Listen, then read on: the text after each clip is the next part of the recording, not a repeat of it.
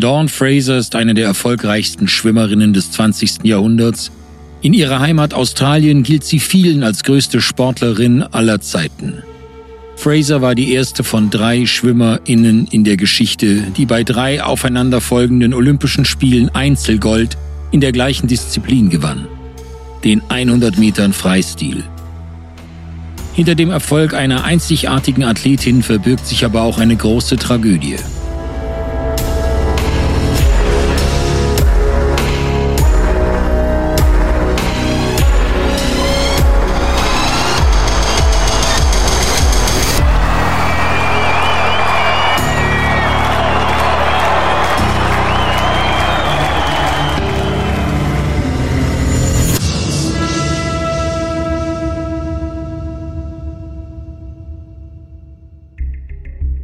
Herzlich willkommen zu Olympias größte Geschichten, unserer zehnteiligen Serie über die epischen Momente in der Geschichte der Olympischen Spiele.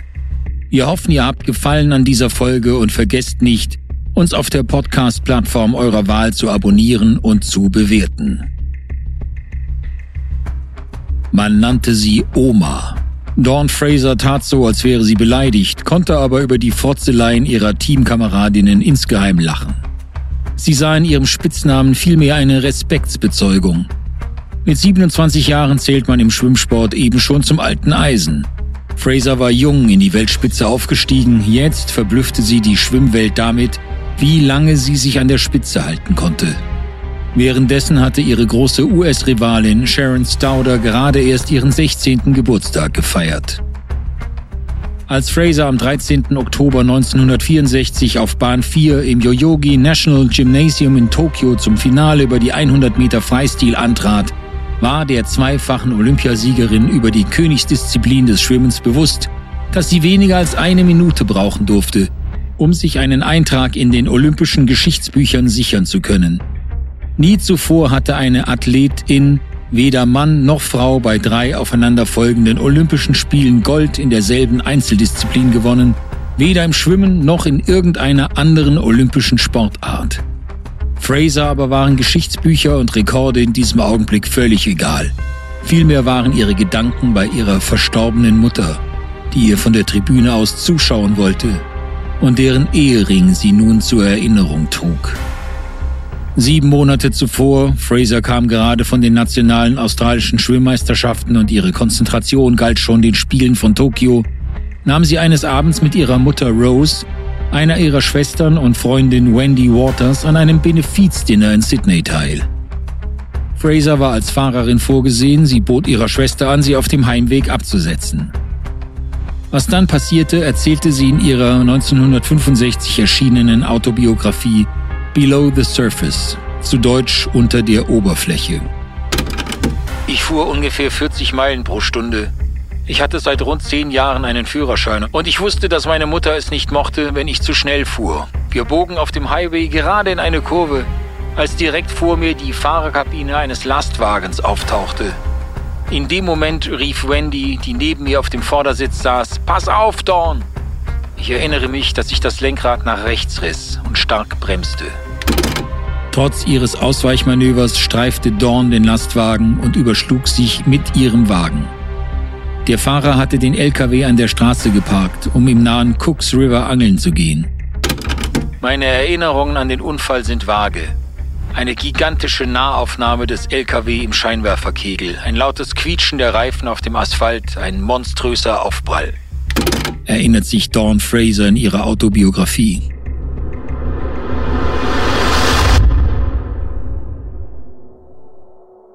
Ihre Freundin Wendy Waters erlitt eine Prellung im Gesicht, ansonsten kam sie mit dem Schrecken davon. Fraser und ihre Schwester verloren das Bewusstsein, aber auch sie erlitten keine lebensbedrohlichen Verletzungen. Als Dawn Fraser im Krankenhaus aufwachte, sah sie Walters und ihre Schwester in den Betten neben ihr liegen. Einer der Ärzte sagte, drei Verletzte und ein DOA. Der medizinische Fachausdruck für Dead on Arrival, Tod bei Ankunft. Ich kann mich erinnern, dass ich meinen ältesten Bruder ansah und fragte, Kenny, was bedeutet DOA? Und er antwortete, Mach dir keine Sorgen, Schwesterchen. So erinnert sich Fraser an den schlimmsten Moment ihres Lebens. Ich fragte ihn, geht es Mama gut? Er sagte, wir werden später darüber reden. Tatsächlich war Frasers Mutter zu diesem Zeitpunkt bereits tot. Die Olympiasiegerin erfuhr vom Tod der Mutter zwei Tage nach dem Unfall. Sie selbst musste mit schweren Rücken- und Nackenverletzungen zwei Monate lang eine Metallschiene tragen, um ihren Körper ruhig zu stellen. Sie konnte deshalb nicht an der Beerdigung ihrer Mutter teilnehmen. Kummer und Schuldgefühle stürzten sie in eine schwere Depression. Ich machte mir ständig Vorwürfe, weil ich das Auto gefahren hatte. Meine Mutter war 68 Jahre alt. Sie bedeutete mir alles. Ich glaube nicht, dass ich bis zum Unfall wirklich wusste, wie nahe wir uns standen. Und dann war es zu spät. Während ihrer letzten Tage im Krankenhaus redeten Frasers Geschwister immer wieder auf sie ein, dass sie nicht die Schuld für den Tod der gemeinsamen Mutter auf sich nehmen solle, ohne Erfolg. In den letzten Tagen im Krankenhaus habe ich versucht, mein Leben neu zu sortieren und mich an den Gedanken zu gewöhnen, dass meine Mutter nicht mehr da war. Ich konnte nicht glauben, dass das alles wirklich passiert war. Damit sich Fraser nicht weitere Schuldgefühle einreden konnte, benutzte die Familie eine Notlüge. Ihre Mutter sei, so der Gerichtsmediziner, an einem Herzinfarkt gestorben, der durch den Schock des Unfalls, aber nicht durch den Aufprall selbst verursacht wurde, was allerdings nicht stimmte. Erst 2001, 37 Jahre später, erfuhr Dawn die ganze Wahrheit. Eine, die sie schon immer geahnt hatte. Ich habe mich im tiefsten Inneren all die Jahre nicht gut gefühlt. Im Laufe der Jahre hatte ich gelernt, dass man sich nachts selbst schlagen kann, dass man nicht mehr schlafen kann, aber man kann die Vergangenheit nicht ändern. Meine Eltern haben mir beigebracht, die Dinge so zu akzeptieren, wie sie sind und aus meinen Fehlern zu lernen. Schreibt Fraser in ihrer zweiten Autobiografie What I Learned Along the Way von 2013.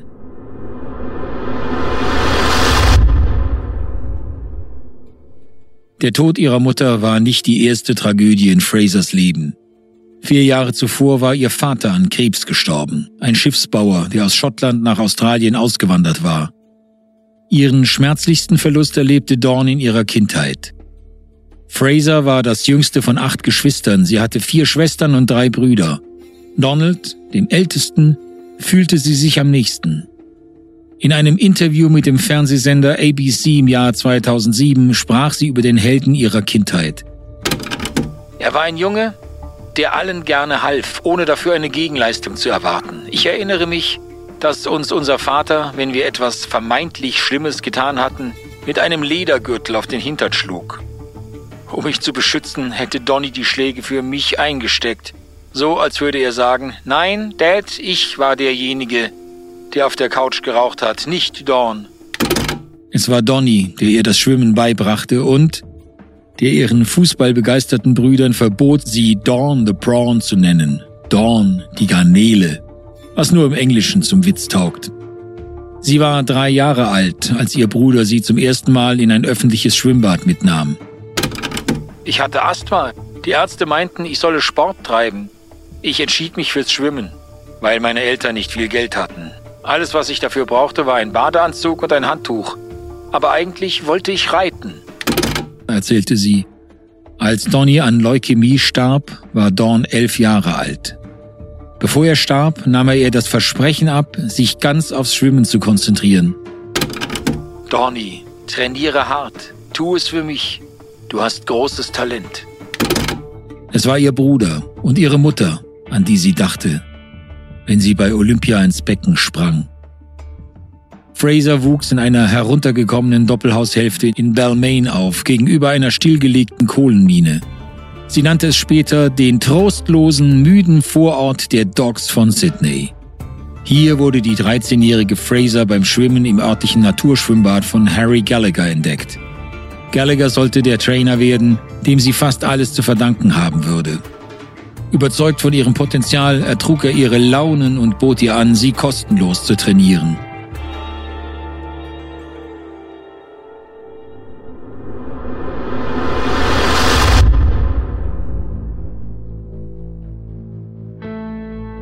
Gallaghers Aufgabe war alles andere als einfach.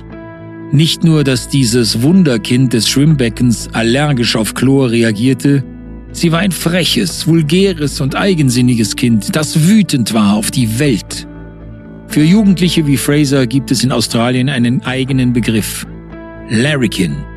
Gemeint war ihr ungestümer, rüpelhafter, aber insgesamt gutherziger Charakter. Nach eigenem Bekunden wäre sie völlig aus der Bahn geraten, wenn sie nicht das Schwimmen gehabt hätte. Ich habe Fahrräder geklaut, Fensterscheiben eingeschlagen und die Schule geschwänzt. Mit 14 Jahren habe ich sie ganz geschmissen.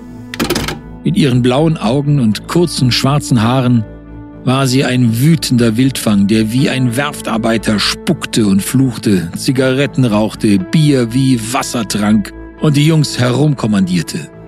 Auch Frasers Beziehung zu Harry Gallagher war stürmisch. Sie war sehr unhöflich zu ihrem Trainer, der ihr Talent fördern wollte. So weigerte sie sich mit den anderen Mädchen ihrer Gruppe zu trainieren. Ich trainiere nicht in der gleichen Bahn wie diese hochnäsigen Schlampen, sagte sie einmal. Aber Gallagher hatte genau den richtigen Umgangston mit ihr gefunden. Er war zwar ein strenger Zuchtmeister, aber er war auch der Einzige, der ihr feuriges Temperament zähmen und ihr Vertrauen gewinnen konnte. Er akzeptierte mich als Persönlichkeit.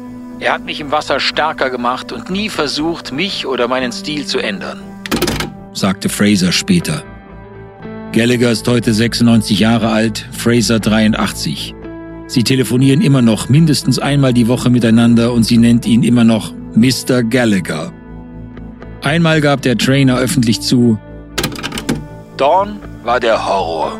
Sie sagte mir, ich sei ein Versager, ich solle tot umfallen und mich ver...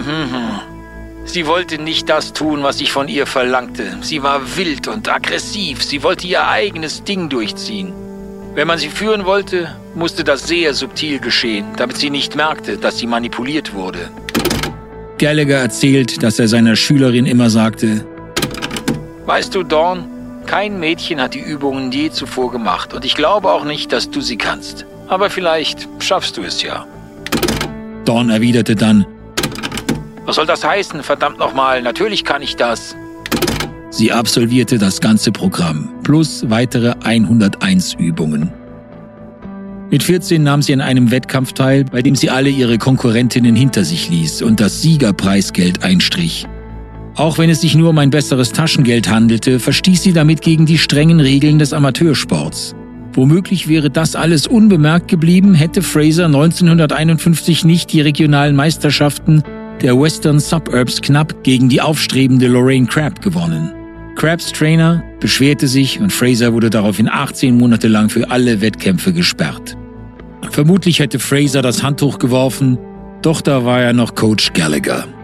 Auch nachdem Dawn die Schule verlassen hatte, um in einer Kleiderfabrik zu arbeiten, ging sie weiter zum Training.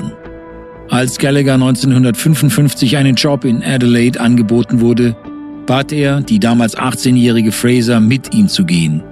Ihr Vater war dagegen lenkte aber schließlich ein. In Adelaide fand Fraser eine Stelle in einem Kaufhaus und sie trainierte konzentriert wie nie zuvor. In ihrem ersten Sommer gewann sie bei den südaustralischen Meisterschaften alle ihre Freistilrennen über 100 Meter, 200 Meter, 400 Meter und 800 Meter. Die harte Arbeit zahlte sich aus. Ihr Trainer dachte da schon weit über regionale Wettkämpfe hinaus. Gallagher sah am Horizont die Olympischen Spiele 1956 auf heimischem Boden in Melbourne. Am 21. Februar im gleichen Jahr, neun Monate vor den Spielen, betrat Fraser erstmals die große Bühne. Bei den australischen Meisterschaften in Sydney dominierte sie die 100 Meter Freistil und schlug die ein Jahr jüngere Crab, die andere große Hoffnung des australischen Schwimmsports.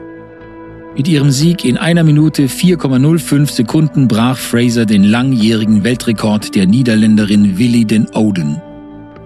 In ihren Interviews danach wirkte Fraser dennoch enttäuscht. Ich denke, ich kann das noch viel besser, sagte sie in ihrer typisch kaltschnäuzigen Art. Australien war eine Nation mit einer großen Schwimmsporthistorie. Der Mitte der 1950er Jahre die großen Erfolge fehlten. Fraser und Crabb kamen also genau zum richtigen Zeitpunkt hoch, rechtzeitig zu den Olympischen Spielen in Melbourne. und 1956 sollte sich als das verrückteste Jahr in der Geschichte der 100 Meter Freistil der Frauen erweisen. Zwei Jahrzehnte lang blieb der Weltrekord unangetastet, dann fiel er innerhalb von zehn Monaten nicht weniger als siebenmal. Frasers Rekord aus Sydney sollte nur zehn Tage halten, dann wurde er von Cocky Gastellars gebrochen.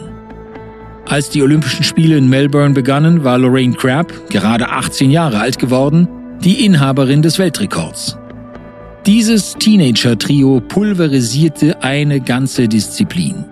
In Melbourne sollte aus dem Dreikampf ein nationales Duell werden, da die Niederlande die Spiele wegen des sowjetischen Einmarsches in Ungarn boykottierten.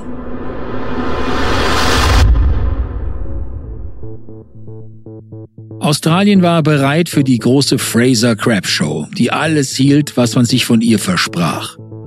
Der Weltrekord über 100 Meter Freistil fiel gleich zweimal innerhalb weniger Minuten. Am Tag vor dem Finale ging eine nervöse Fraser früh zu Bett und konnte trotzdem nicht einschlafen. Als es dann doch passierte, plagte sie ein Albtraum. Beim Startschuss wollte ich ins Becken tauchen, aber meine Füße steckten in Honig und klebten am Startblock fest. Schließlich schaffte ich den Sprung vom Startblock, aber ich sprang in kein Wasser, sondern landete in einem Becken voller Spaghetti. Ich pflügte mich durch die Nudeln, bis ich bemerkte, dass die Spaghetti sich wie Seile um meine Füße wickelten. Ich konnte nur meine Arme benutzen, um vorwärts zu kommen. Bei der Wende verhedderte ich mich in den Seilen aus Spaghetti und ging unter. Ich wachte auf und hatte das Gefühl zu ersticken. Am nächsten Tag war sie ziemlich erleichtert, als sie von ihrem Block aus auf Chlorwasser blickte. Es war Showtime und zum ersten Mal sahen ihre Eltern ihr bei einem wichtigen Event auf der Tribüne zu. Für Australien war es ein historisches Triple mit Fraser und Crabb, die um Gold schwammen, und Faith Leach, die mit großem Abstand Dritte wurde. Crabb führte bei der Wende, bevor Our Dawn, wie sie bald liebevoll von den TV-Kommentatoren genannt wurde, nach 75 Metern gleichzog. Die beiden Schwimmerinnen lieferten sich ein Kopf-an-Kopf-Rennen, bei dem sie, zumindest für das menschliche Auge, gleichzeitig die Beckenwand berührten. Am Ende hatte die 19-jährige Fraser in einer Zeit von einer Minute 2,00 Sekunden gewonnen. Ein weiterer Weltrekord. Und dieser sollte 15 Jahre Bestand haben, vom 1. Dezember 1956 bis Ende der 70er Jahre. Fraser war spätestens jetzt der unangefochtene Champion über die, über die 100 Meter Freistil der Frauen. Crap actually drew level on the way home, but Dawn Fraser with the first over the last few yards sets a new Olympic and world record. Lorraine Crapp was second, Faith Leach third. Australia, one, two and three. Australia's other crop of golden girls in the pool. Als Silbermedaillengewinnerin über 400 Meter Freistil hinter Crabb und Führungsschwimmerin der australischen 4x100 Meter Freistilstaffel wurde das Schmuddelkind aus Balmain zu Australiens Golden Girl der 1950er Jahre. Nach den Olympischen Spielen in Melbourne wurde ich auf ein Podest gestellt und ich empfand es als sehr unangenehm, in der Öffentlichkeit zu stehen. Über Nacht war ich berühmt, damit musste ich erst einmal umgehen lernen. Erzählt Fraser in What I Learned Along the Way. Bei den nationalen Schwimmmeisterschaften drei Jahre später, Fraser hatte sich gerade erst von einer Hepatitis-Erkrankung erholt, schwamm sie innerhalb von zwei Tagen vier Weltrekorde. Auch einen in der für sie ungewohnten Schmetterlingsdisziplin. Das ist die größte Leistung eines weiblichen Athleten, die die Welt je gesehen hat. Jubelte der Präsident des australischen Schwimmverbandes im allgemeinen Überschwang. Fraser war auf dem Weg zum internationalen Superstar.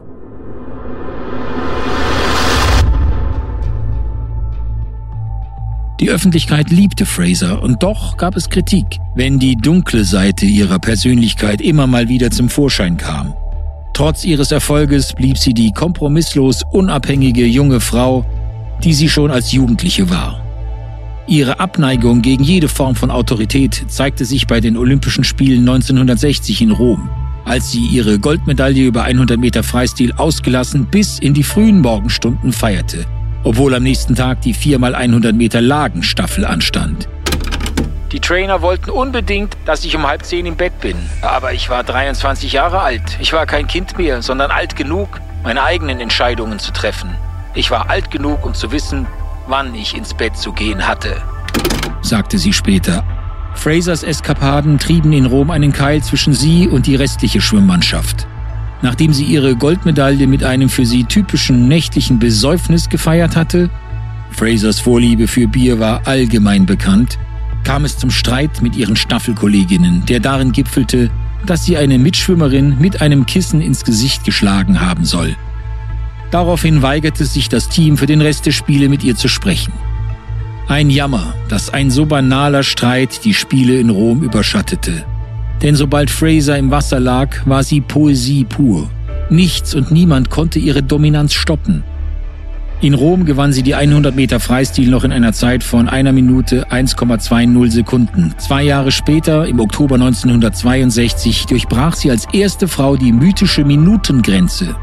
Fraser wurde daraufhin sogar von Queen Elizabeth II. zum Mittagessen auf die königliche Yacht Britannia eingeladen.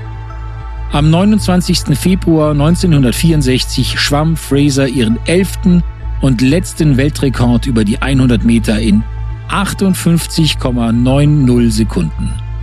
Zehn Tage nach dieser Bestzeit, die erst acht Jahre später unterboten werden sollte, ereignete sich die große Tragödie ihres Lebens, der Autounfall, bei dem ihre Mutter starb.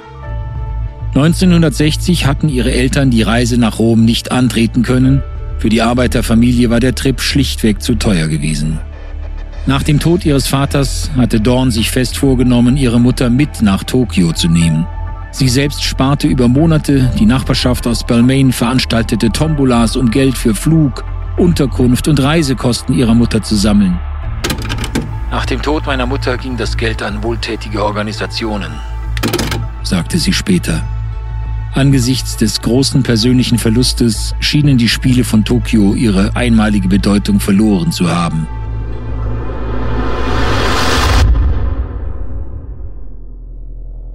Neben ihrer Trauer und Depression musste Fraser auch mit den körperlichen Folgen des Unfalls fertig werden.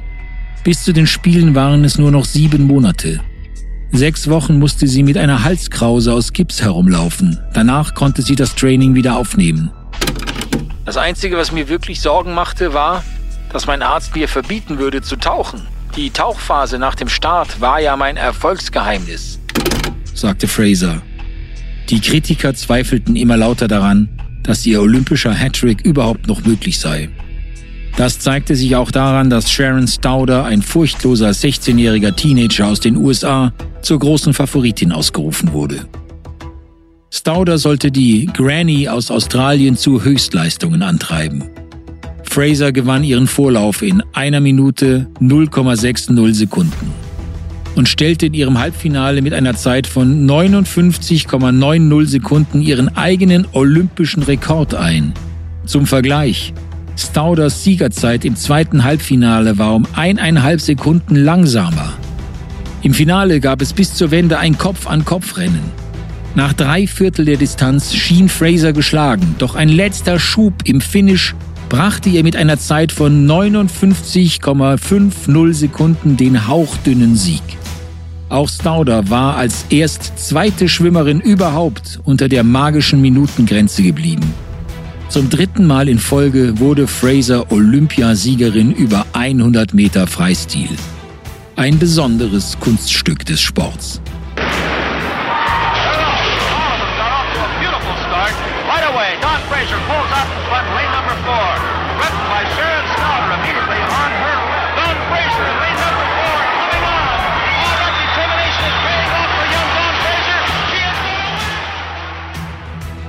Diese dritte Goldmedaille war die schönste und emotionalste, schon wegen der komplizierten Vorbereitung und der Tragödie im Vorfeld. Beim Verlassen des Pools purzelten Tränen über das strahlende Lächeln Frasers. Jetzt kann ich beruhigt abtreten, sagte sie, erschöpft und erleichtert. In vier Jahren werde ich wahrscheinlich nicht mehr hier sein. Ich werde den Staffelstab an diese kleine Stauder weitergeben. Eines Tages wird sie 58,50 Sekunden schwimmen und schneller.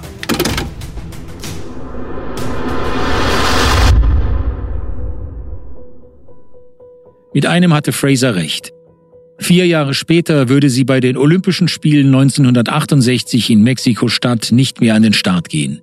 Nicht, weil sie es sportlich nicht mehr drauf hatte, sondern weil sie sich mit den australischen Behörden überworfen hatte. Wieder einmal.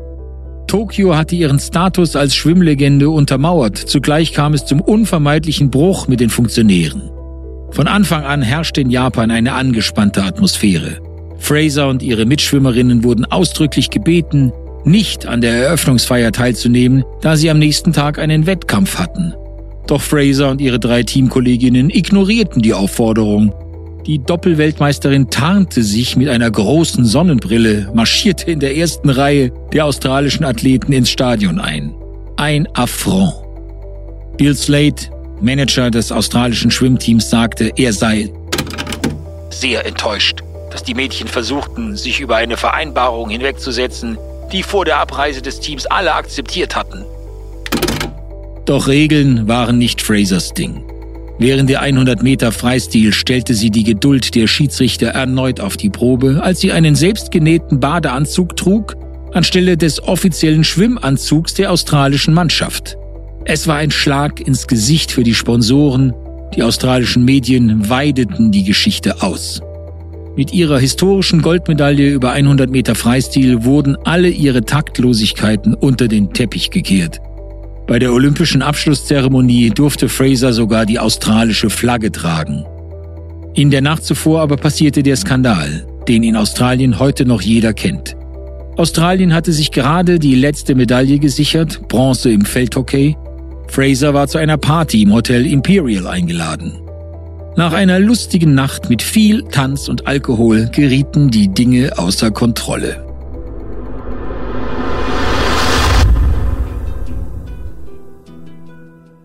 Als die Party gegen 2.30 Uhr nachts zu Ende war, Stunden vor Beginn der Schlussfeier, gingen Fraser, Hockeyspieler Desmond Piper und Charlie Morris, der Arzt der australischen Delegation, in Tokio steil.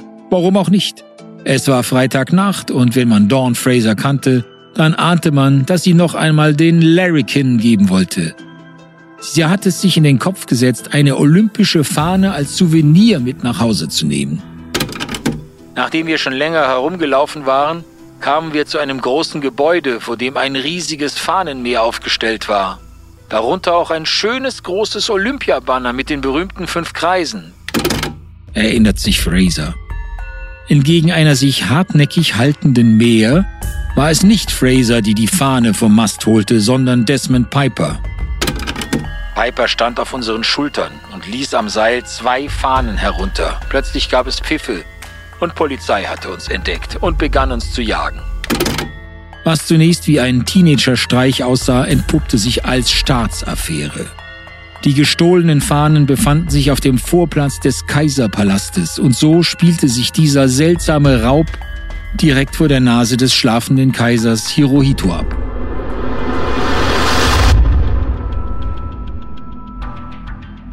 Die drei olympischen Täter liefen in verschiedenen Richtungen davon. In ihren Memoiren erzählt Fraser, wie sie zunächst versuchte, sich in einem großen Strauch zu verstecken. Aber die Polizei entdeckte sie und begann mit Schlagstöcken auf ihre Füße zu schlagen. Daraufhin wollte sie sich zunächst das Fahrrad eines Polizisten greifen, sprang dann aber von einem Mauervorsprung am Rande des kaiserlichen Ziergartens zwei Meter in die tiefe Dunkelheit. Bei der Landung riss eine Sehne in ihrem Knöchel. Ich saß eine Weile im Park auf einer Bank. Des und Doc waren inzwischen erwischt worden, als mich ein paar Polizisten dort sitzen sahen. Sie fragten mich, was ich da mache, und ich sagte nur, ich warte auf ein paar Freunde. Kurz darauf fanden sie die Fahne unter meinem Trainingsanzug. Ich war auf frischer Tat ertappt. Jahre später dementierte Fraser das Gerücht, sie sei durch den Graben geschwommen, um ihren Verfolgern zu entkommen. Niemals wäre ich durch den Graben geschwommen oder hätte auch nur einen See eingetaucht. Ich hatte Angst vor dem schmutzigen Wasser und dieser Graben war echt dreckig. Inzwischen war es fast 4 Uhr morgens. Der diensthabende Wachtmeister der Polizeistation Maru Nouchi sprach ein wenig Englisch und diente als Dolmetscher. Ich bin Dawn Fraser. Ich bin wegen Olympia hier, erklärte sie. Aber niemand glaubte ihr, dass es sich bei der Delinquentin um die berühmte dreifache Olympiasiegerin handelte. Fraser trug keinen Ausweis bei sich. Mitten in der Nacht rief sie ihren Freund Lee Robinson an, um für sie zu bürgen. Er war nach Japan gekommen, um einen Dokumentarfilm über die Meisterschwimmerin aus Sydney zu drehen. Fraser durfte ihn anrufen.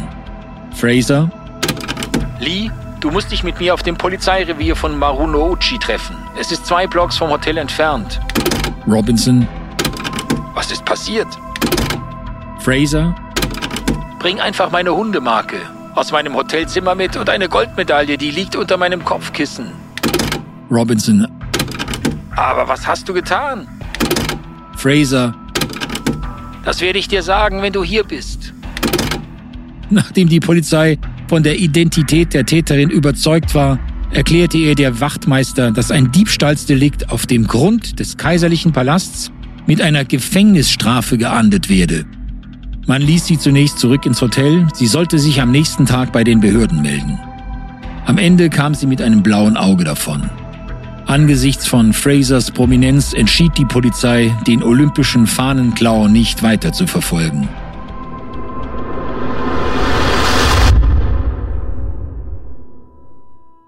Nach ein paar Stunden Schlaf bereitete sich Fraser auf die Abfahrt zum Olympiastadion vor.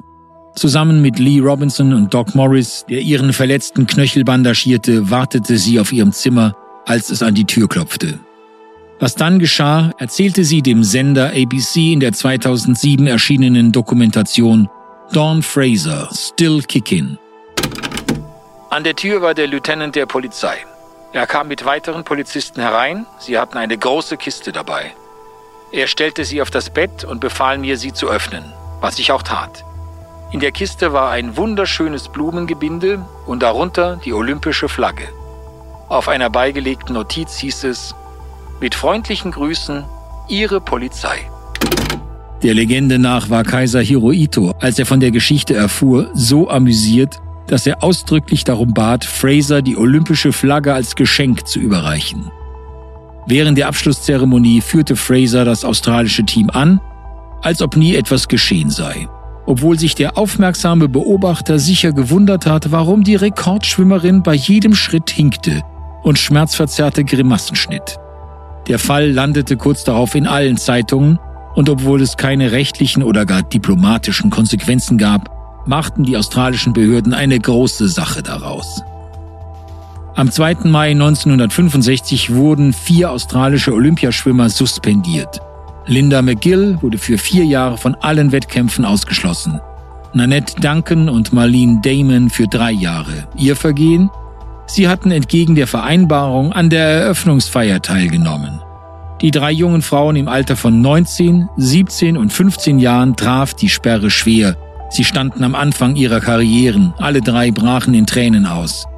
Fraser, wurde für zehn Jahre gesperrt. The expulsion of four leading swimmers by the Australian Swimming Union shocks the sporting world. But more particularly, the severity of the 10-year suspension given to Dawn Fraser causes hostile comment in all sections of the community. Grund für die lange Strafe war vor allem ihre Weigerung, die offizielle Mannschaftskleidung zu tragen und der Diebstahl der Flagge. Fraser akzeptierte die Sperre. Also against orders, she wore her own swimsuit, claiming that the team costume did not fit. The march obviously didn't affect her swimming, as she became the first person, man or woman, ever to win the same title at three successive Olympics. Viele Jahre später erzählte Fraser dem australischen Sender ABC, dass die Fahne bei einer Wohltätigkeitsauktion für 75.000 Dollar versteigert wurde. Der neue Besitzer gab die Fahne später wieder an Frasers Tochter zurück mit der Begründung, dass sie ihre Mutter das verdiente Ende ihrer Schwimmkarriere gekostet habe. Tokio war tatsächlich das Ende von Frasers Karriere. Eine Karriere, die ihr acht olympische Medaillen, darunter vier in Gold, einbrachte. Ohne die Sperre hätte ich wahrscheinlich noch ein oder zwei Jahre weitergemacht, sagte sie später. Für Fraser war die Sperre nur die Bestätigung für die Ressentiments eines elitären Sportestablishments gegenüber der australischen Arbeiterklasse. Das arme Mädchen aus dem heruntergekommenen Vorort Balmain sollte sich glücklich schätzen und ewige Dankbarkeit zeigen, anstatt das Land auf der Weltbühne zu blamieren. Als die Sperre ein paar Monate vor den Olympischen Spielen in Mexiko 1968 ausgesetzt wurde, war es für ein Comeback zu spät. Ein vierter Titel in Folge nicht mehr realistisch.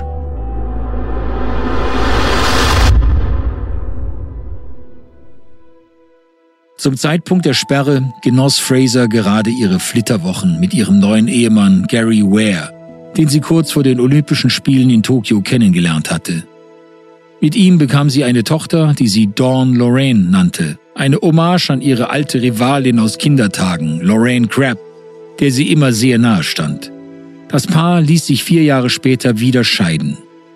Ware, ein Buchmacher aus Townsville, war spielsüchtig und gewalttätig. Eines Abends kam er betrunken nach Hause und versuchte sie zu erwürgen. Dawn schnappte sich ein Messer und drohte ihm. Wenn du jetzt nicht abhaust, bringe ich dich um. Weg war er.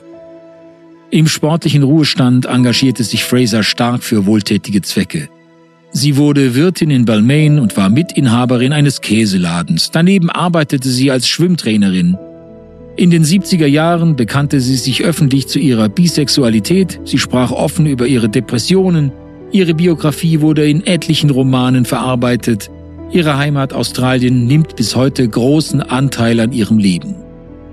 In den 1980er Jahren ging sie auch in die Politik und wurde ein gewähltes Mitglied des Parlaments in New South Wales. Fraser sprach sich offen gegen die Einwanderung aus und bekundete Interesse, der rechtsextremen One Nation Party beizutreten. 2015 kritisierte sie die australischen Tennisspieler Nick Curious und Bernard Tomic mit den Worten Wenn es Ihnen hier nicht gefällt, sollen Sie dorthin zurückgehen, wo Ihre Eltern herkommen. Dies führte dazu, dass sie von Curious als offensichtliche Rassistin angeprangert wurde. Ihrem Image schadeten solche Skandale nicht. 1967 wurde sie mit dem britischen Ritterorden MBE geehrt, 1998 zur größten australischen Sportlerin in der Geschichte des Landes gewählt. Ein Jahr später ernannte sie das Internationale Olympische Komitee zur größten Schwimmerin aller Zeiten. Bei den Olympischen Spielen 2000 in Sydney trug sie bei der Eröffnungsfeier die olympische Fackel ins Stadion. One by one, four 500 kilogram light poles are winched into place at the historic Dawn Fraser Baths in Balmain. But no one could be more pleased to see this iconic harbour landmark restored to its former glory than its namesake herself. Dawn Fraser blieb für die meisten Australier Our Dawn. Nur noch zwei andere SchwimmerInnen in der olympischen Geschichte die Ungarin Christina Egershegi 200 Meter Rücken zwischen 1988 und 1996 und der US-Amerikaner Michael Phelps 200 Meter Schmetterling zwischen 2004 und 2012. Die 200 Meter Lagen gewann Phelps zwischen 2004 und 2016 sogar viermal in Folge, haben bei drei aufeinander folgenden Olympischen Spielen Einzelgold in derselben Disziplin gewinnen können. In einer Ära, in der Schwimmer noch keine Schwimmbrillen trugen und nasse Baumwollschwimmanzüge über vier Kilogramm wogen, war Dawn the Prawn ihrer Zeit weit voraus. Trotz Weltruhm, Tragödien und Skandalen blieb Fraser der kompromisslose, raubeinige Larrikin aus Balmain. Für so viel Unabhängigkeit lieben sie die Australier bis heute.